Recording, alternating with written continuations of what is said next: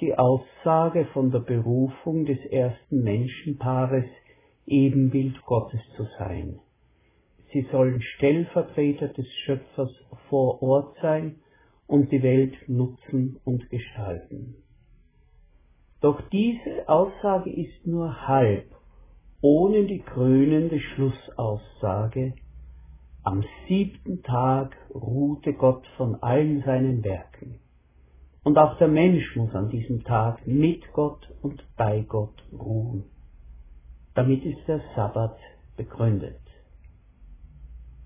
Diese Aussage bleibt auch gültig, obwohl wir Christen die strenge kultische Pflicht zur Wahrung der Sabbatruhe, wie wir sie aus dem Judentum bis heute kennen, nicht mehr erfüllen müssen. Dennoch, die Aussage bleibt und muss sich neue Ausdrucksformen suchen. Der Mensch kann nur Mensch sein, wenn er Mensch vor Gott bleibt, wenn er in Tuchfühlung mit Gott lebt und ihn anbetet.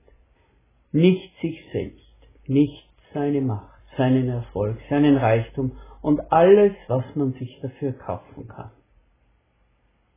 Es lohnt sich also, die Aussage von der Gott-Ebenbildlichkeit noch näher zu betrachten. Ursprünglich bedeutet der Begriff Ebenbild Gottes, dass der Mensch ein Herrschaftszeichen Gottes ist, also Gottes Stellvertreter vor Ort, inmitten der Schöpfung. In Genesis 1 fällt auf, dass der Mensch als Mann und Frau gemeinsam Ebenbild Gottes sind.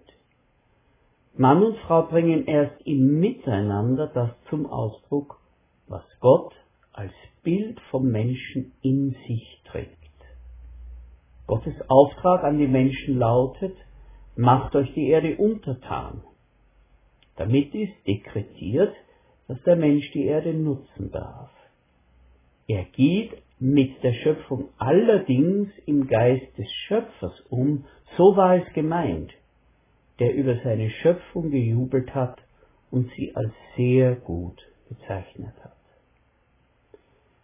Wir müssen uns vergegenwärtigen, dass für den Menschen der damaligen Zeit die Natur überwältigend und bedrohlich war.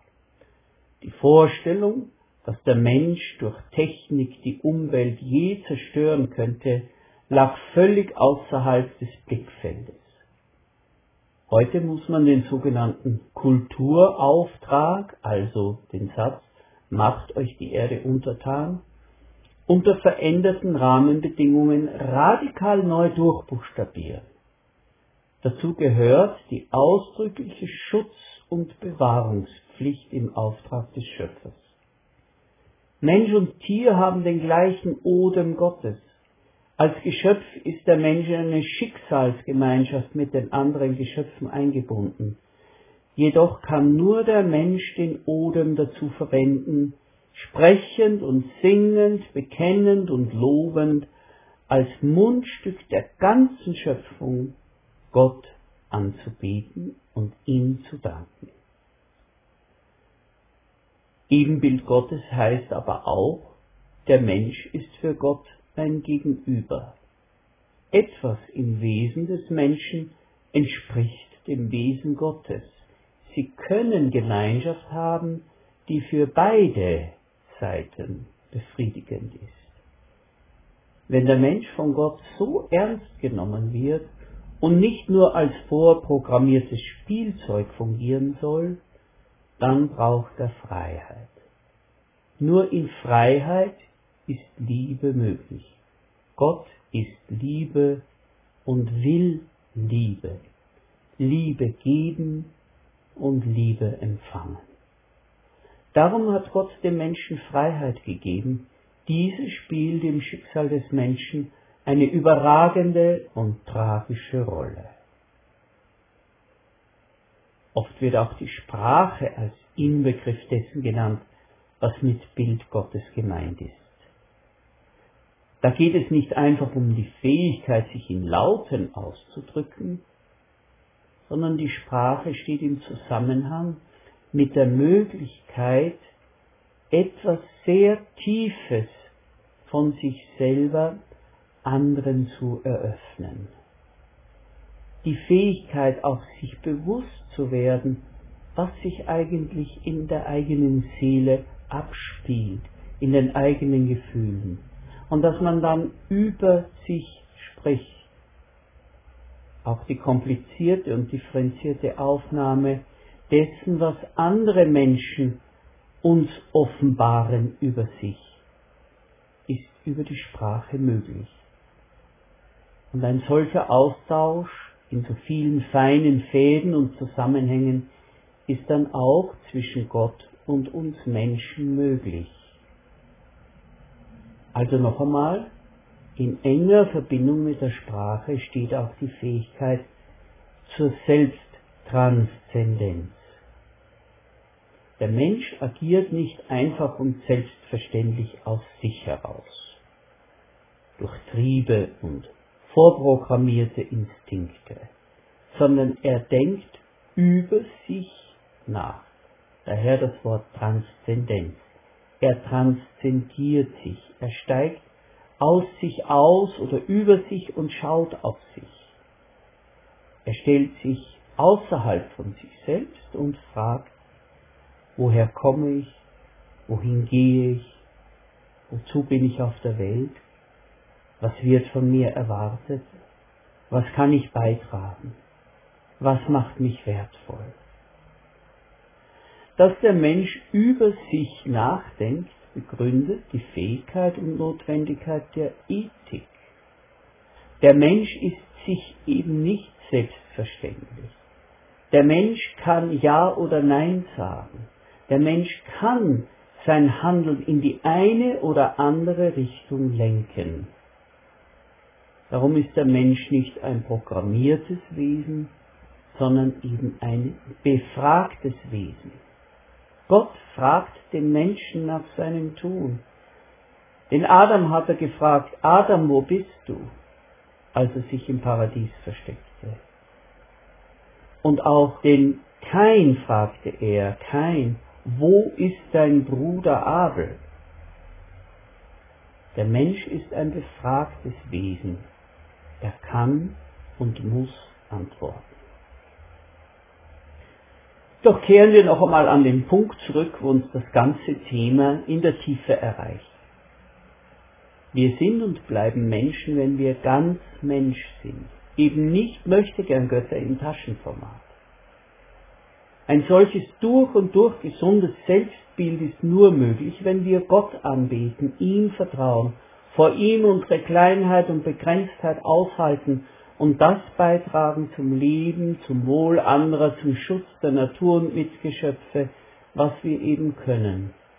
Und noch etwas möchte ich betonen, besonders im Hinblick auf folgenschwere Interpretationen, die ein tiefsitzendes Vorurteil bei modernen Menschen hervorgerufen haben.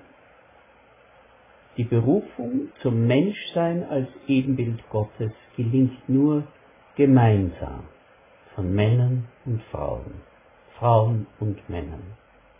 Und Gott schuf den Menschen zu seinem Bilde, zum Bilde Gottes schuf er ihn und schuf sie als Mann und Frau. Die Aussage vom Ebenbild Gottes besagt, und das kann uns wirklich berühren. Dass wirkliche Liebe, Einvernehmen und gegenseitiges Verstehen zwischen Gott und uns möglich sind. Was in uns da ist, zum Beispiel auch der Sinn für Humor, der Genuss von Schönem, von Musik und Farben, alles das ist auch in Gott angelegt. Da ist nichts Fremdes in uns, wenn wir Ebenbild Gottes sind. Wir können vieles verstehen, was in Gott da ist, ohne dabei den himmelhohen Unterschied zu nivellieren, der uns von Gott unterscheidet. Das ist dann auch die Demut, das ist dann eben auch die Gottesfurcht, die ja keine Angst ist, sondern ein Anerkennen der Größe Gottes. Die Verständnismöglichkeit zwischen Gott und seinen Ebenbildern, eben uns, ist erneuert worden durch den Heiligen Geist. Paulus sagt in 1. Korinther 2, 10 bis 12, der Geist erforscht alle Dinge, auch die Tiefen Gottes. Denn welcher Mensch weiß, was im Menschen ist, also allein der Geist des Menschen, der in ihm ist. So weiß auch niemand, was in Gott ist, als allein der Geist Gottes. Wir aber haben nicht empfangen den Geist der Welt, sondern den Geist aus Gott, damit wir wissen, was uns von Gott geschenkt ist. Allein durch dieses erneuerte Wissen und Empfinden, was in Gott ist, ist eine tiefe, beglückende Liebe zu Gott möglich, die nicht von religiösen Versagensängsten und Furcht vor Bestrafung angetrieben ist, sondern aus einem tiefen, befreiten Aufatmen. Der Psalmist spricht es so aus, Psalm 18. Herzlich lieb habe ich dich, Herr, meine Stärke. Herr, mein Fels, meine Burg, meine Retter. Mein Hort, mein Gott, auf den ich traue. Mein Schild und Horn meines Heils und mein Schutz. Herzlich lieb habe ich dich. Gott nahe zu sein ist mein Glück, sagt Psalm 73, 28. Unüberbietbar aber bringt es Paulus zum Ausdruck, obwohl viele es dem als streng und grimmig geltenden Völkerapostel gar nicht zugetraut hätten. Römer 8, 15. Denn ihr habt nicht einen Geist der Knechtschaft empfangen, dass ihr euch abermals fürchten müsstet, sondern ihr habt einen Geist der Kindschaft empfangen, durch den wir rufen, aber lieber Vater.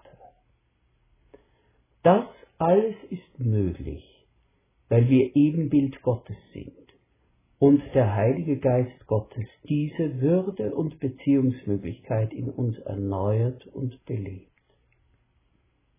Hören wir noch einmal den Ausgangstext. Genesis 1, 26 bis 27.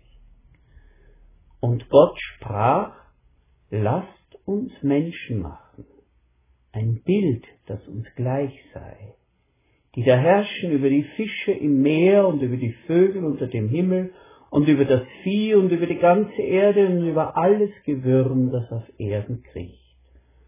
Und Gott schuf den Menschen zu seinem Bilde. Zum Bilde Gottes schuf er ihn und schuf sie als Mann und Frau. Amen.